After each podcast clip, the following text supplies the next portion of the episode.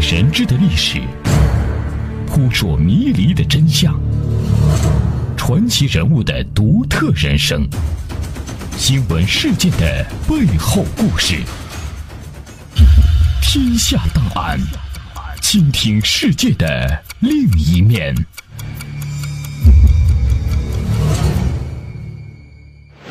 在新浪微博或微信公众号查找“小楼文化”，楼是楼房的楼，可以了解更多节目信息，与主持人互动交流。手机下载蜻蜓 FM，搜索节目名称，点击收藏，想听就听，精彩内容不再错过。解密历史，还原真相，这里是天下档案，我是阿东，欢迎大家来到我们的节目当中。天下档案，倾听世界的另一面。上期节目当中，我们为您揭秘了所谓“四海宾服，万国来朝”，不过是古代统治者为了彰显其政权合法性而刻意制造的虚荣泡影。其中，提到了乾隆年间英国使节马格尔尼的来访。马格尔尼此行的目的是想和大清国通商，乾隆却没把这个远隔重洋的蛮夷之邦放在眼中，并且因为使臣不肯向他下跪磕头而非常恼火。不过，即便如此，天朝慷慨依然。本期《天下档案》，我们首先为您讲述乾隆招待英国使团耗资惊人，只为不让洋人小看天朝。相关内容摘自二零一四年十二月二十五日《解放日报》。当英国使团刚刚出发时，乾隆皇帝就已经做好了隆重接待的准备。在清朝上下看来，接待一个首次来到中国的使团，是一个向世界传播中华文化、宣传中国治理的伟大成就的重大政治任务，必须算政治账，而不能只算经济账。乾隆前后连续多次下达详细的谕旨，亲自认真安排这次对外宾的接待工作。为了更好地接待英国人，皇帝特意任命长卢盐运辉瑞为钦差大臣。专门负责此次接待工作，为此还特别为他加恩进爵，赏戴花翎。英国人刚刚出发不久，皇帝就命令军机处拟定了一套详细的接待方案，包括朝见、赏赐、宴请、看戏、游览等活动。这个方案记录在清宫档案的上谕档册中。在估计贡史不久可到的乾隆五十八年，也就是一七九三年六月。皇帝对接待的原则做了具体指示：应付外夷事宜，必须封简适中，方足以复体制。此次英吉利贡使到后，一切款待固不可种式增华。但该贡使航海远来，初次观光上国，非缅甸、安南等处频年入贡者可比。直隶总督梁肯堂、长卢盐政辉瑞，务以妥为照料。不可过于简陋，只为远人所情。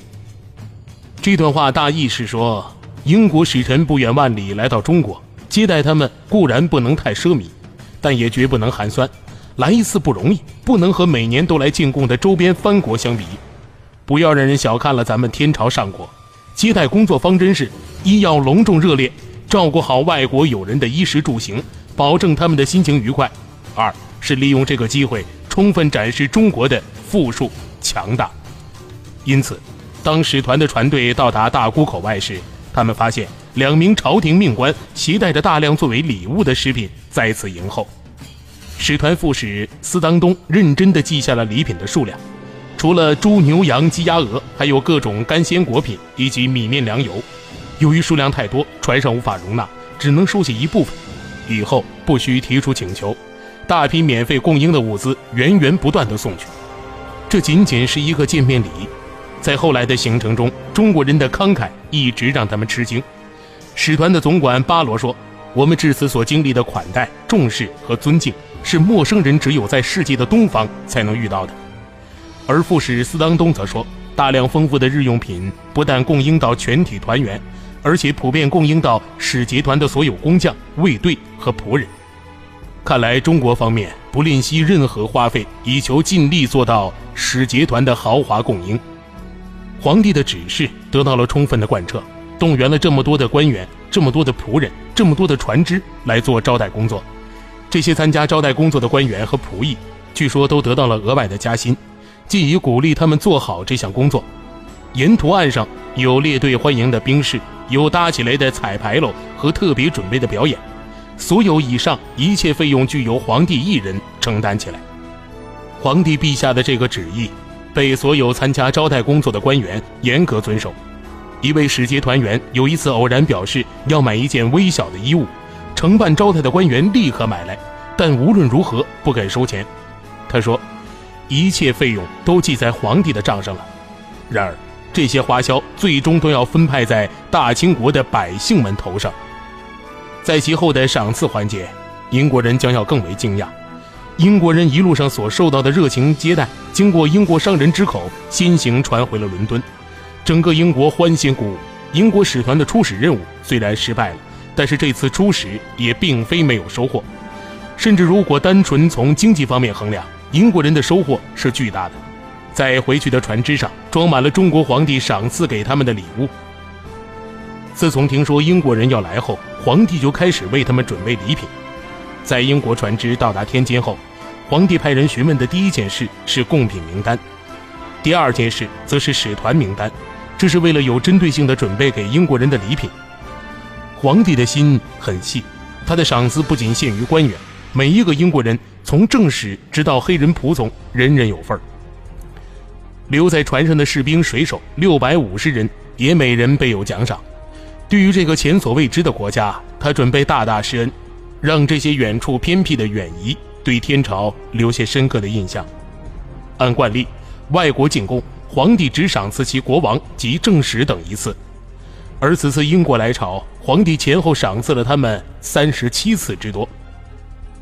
据后来的史学家统计，赏赐的礼品共一百三十种，三千余件，数量之大，品种之多，次数之频，前所未有。皇帝一贯乐于施展他的大方，生气归生气，天朝上国的体面不能丢。在给英国国王的国书上，皇帝也特意提及这一点。而国王偏处重阳，书承纳贡，朕之赐予优备于他国。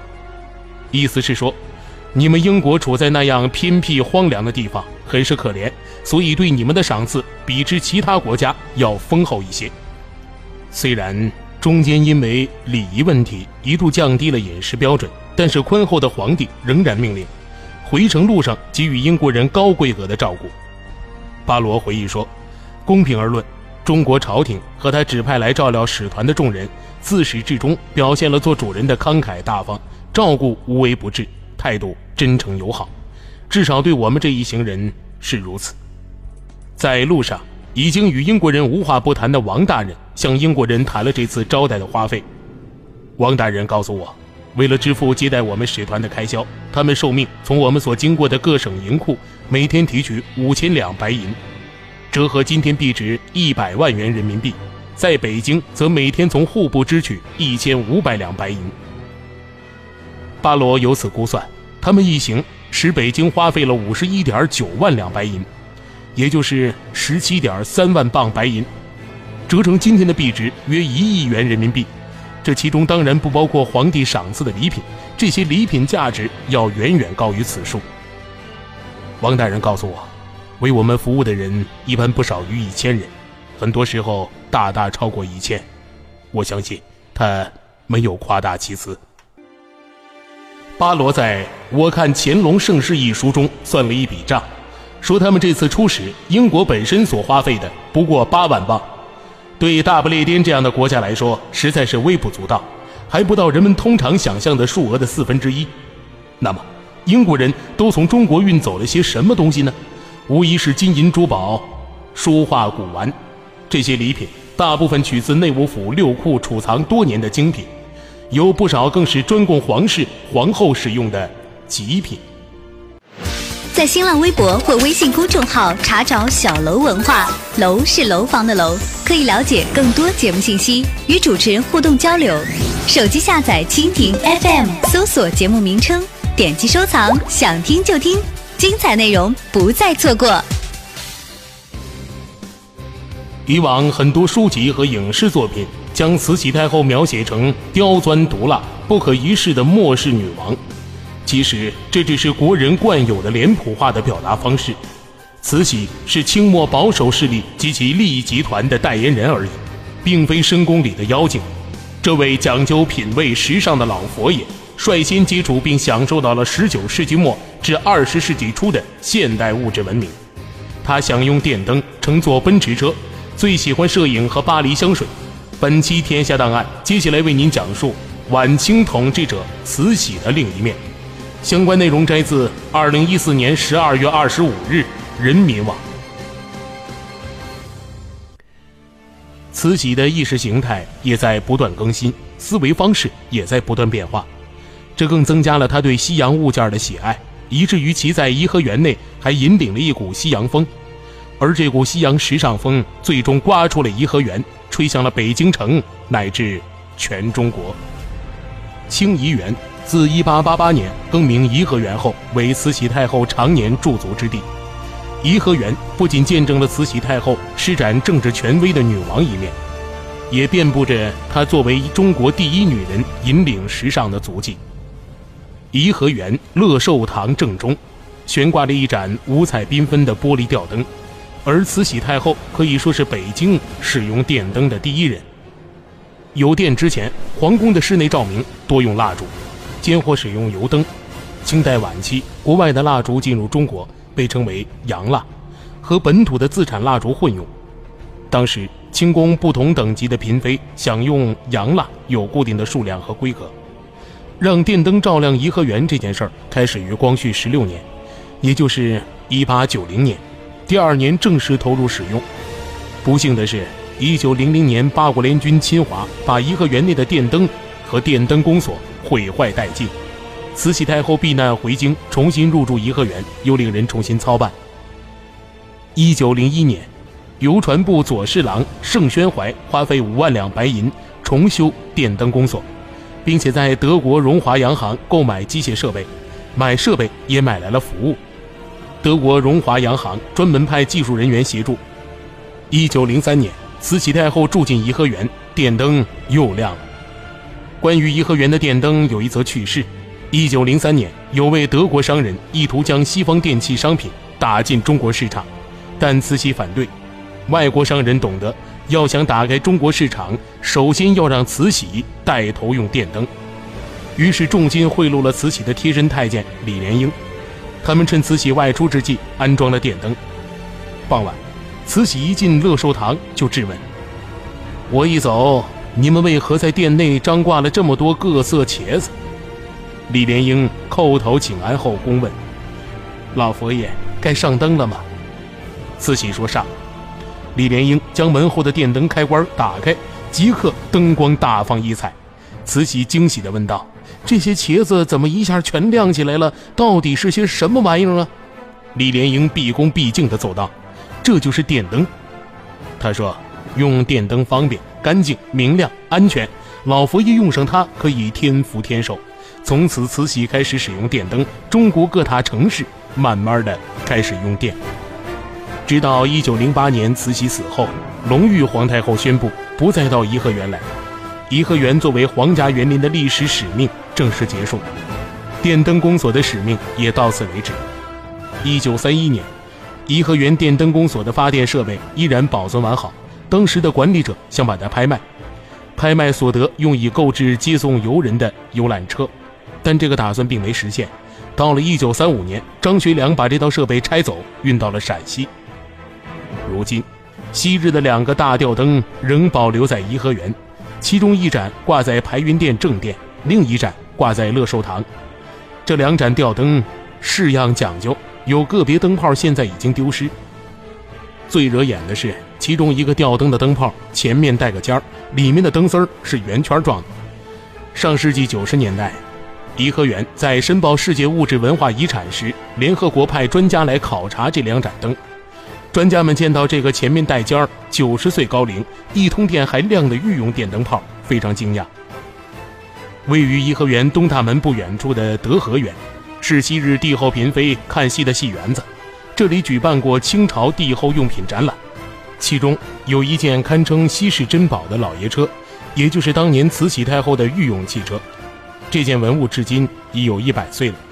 黑色木质车厢、黄色木质车轮与辐条，铜制车灯，实心轮胎，两轴四轮，是一辆在今天看来依然拉风的敞开式古典汽车。从外观来看，它更酷似昔日的四轮马车。车厢内设有两排座位，前排座位是司机席，后排座位则是乘务席。前排只能乘坐一人，后排可以坐两人。在车厢的上方，撑着一顶由四根立柱支起的车棚，车棚的四周围缀有黄色的丝穗。发动机则被巧妙地装置在乘客座位席下面。经专家考证，这是一台横置式气缸十马力的汽油发动机。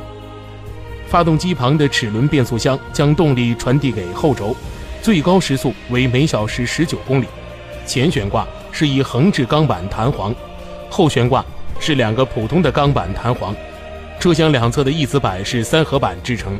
论模样，这辆老爷车虽与今日飞驰在公路上当代汽车的长相已相差很远，但其原理、发动机、悬挂系统、转向系统、传动系统已与今日汽车很接近。比现在的十辆新的奔驰车加在一起的价格还要高，这就是中国进口的第一辆汽车。慈禧太后是和这辆奔驰汽车结下不解之缘的第一人。据说慈禧太后喜欢游览，经常乘坐她的豪华大轿和马车去颐和园西山游玩。一九零一年，官拜直隶总督的袁世凯为了讨好慈禧，用一万两白银购进一辆第二代奔驰牌轿车，作为慈禧六十大寿的寿礼。慈禧太后一生享尽富贵，却从没有见过这种先进的洋玩意儿。看后心中大喜，第一次乘坐汽车去颐和园游览。汽车驶出紫禁城后，慈禧太后发现原来的车夫孙富龄成了汽车司机，不仅坐着，还坐在自己的前面，心里非常恼火，当即责令他跪着开车。司机只好跪着驾驶，但是手不能代替脚踩油门和刹车，险些酿成大祸。这可吓坏了当时的王公大臣，他们纷纷下跪祈求慈禧太后不要冒这个险。慈禧太后于是无奈地被人搀扶下车，中途又换上他的十六台大轿，因为不能容忍他的司机坐在面前开车。慈禧太后渐渐对汽车失去了兴趣，因此这辆车被弃置一旁。后来，此车作为皇宫遗物，在紫禁城闲置。辛亥革命后。这辆汽车又从紫禁城移到颐和园，至今，经专家鉴定，这是中国进口的第一辆汽车，至今已一百多年，历经战乱保存到今天，不能不说是个奇迹。慈禧太后深谙享乐之道，对于欧美流行的小物件和奢侈品情有独钟。她的两位御前女官德龄、荣龄都是留法归来的才女，在他们的指引下，慈禧太后更精于此道。慈禧太后热衷拍照，说她促进了中国摄影的发展，绝非闲者。摄影技术最初被中国人看作是洋人的奇技淫巧，传说能摄人的魂魄，大多对其避而远之。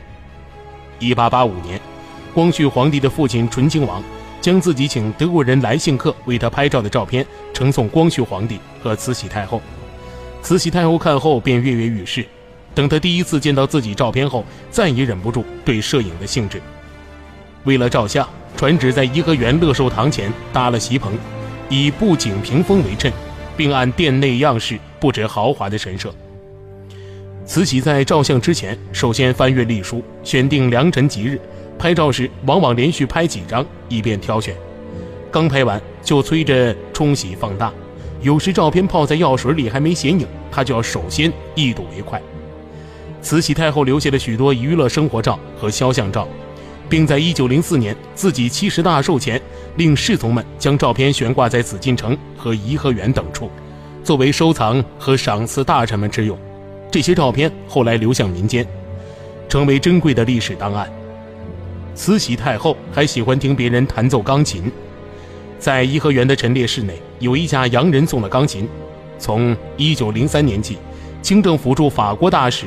玉庚的女儿德龄与慈禧太后一起生活了两年时间，她曾经不止一次用这架钢琴为慈禧太后弹奏国外的钢琴曲目。在慈禧太后的寝宫里有一个巨大的留声机，这是清末自外国来的礼品。留声机内部用发条做动力，上满弦后自由驱动一个小旋锤，汇成悦耳动听的旋律。留声机内还储藏着华尔兹圆舞曲等中外名曲，供慈禧太后欣赏。慈禧对西洋舞蹈深感兴趣。有一天，慈禧问德龄：“跳舞是怎么回事？”我听人说，二人手牵着手在屋里跳。要是真的，我想没意思。你跟男人一起跳上跳下吗？慈禧说的跳舞指的是交际舞。接着，他又对德龄说：“我想看你跳舞，你能跳吗？”